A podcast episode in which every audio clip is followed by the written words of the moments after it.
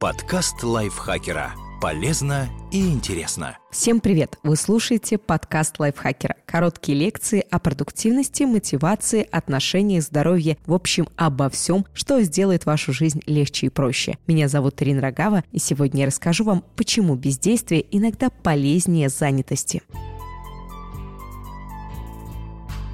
Разрешите себе ничего не делать и не испытывать угрызений совести. Это может принести хорошие плоды. И вот почему. Молодой крокодил однажды спросил старого, как тот стал самым свирепым охотником в реке. Старик ничего не ответил, а только продолжил дремать в воде. Молодой решил показать ему, на что он способен. Весь день он метался по водоему, поймал двух рыбин и маленького журавля. С трофеями он гордо направился к старику. Тот по-прежнему не сдвинулся ни с места, но теперь всего в нескольких сантиметрах от него в воде стояла большая антилопа. В следующую секунду он как молния приподнялся из воды, его челюсти сомкнулись на шее животного. «Как ты это сделал?» – спросил молодой крокодил с восхищением. «Я бездействовал», – ответил ему старик.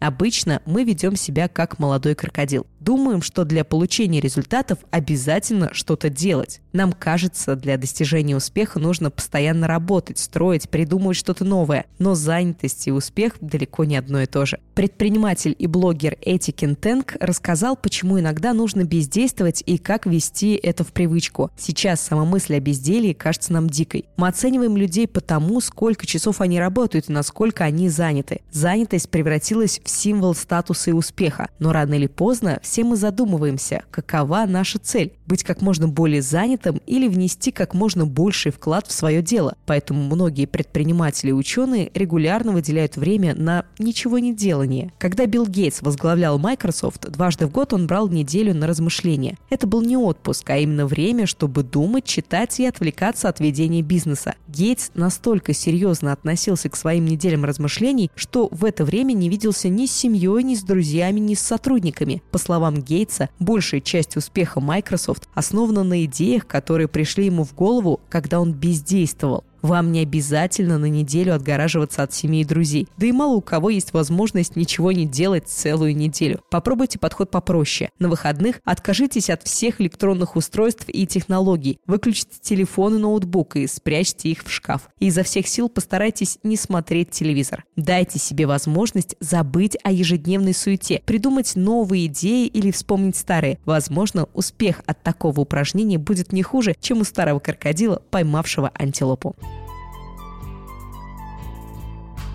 Спасибо вам большое, что прослушали этот выпуск. Спасибо нашему автору Лене Евстафьевой, которая написала эту статью. Не забудьте подписываться на наш подкаст на всех платформах, ставить ему лайки и звездочки, а также делиться выпусками со своими друзьями в социальных сетях. Я, Ирина Рогава, с вами прощаюсь. До встречи в следующем выпуске. Пока. Подкаст лайфхакера. Полезно и интересно.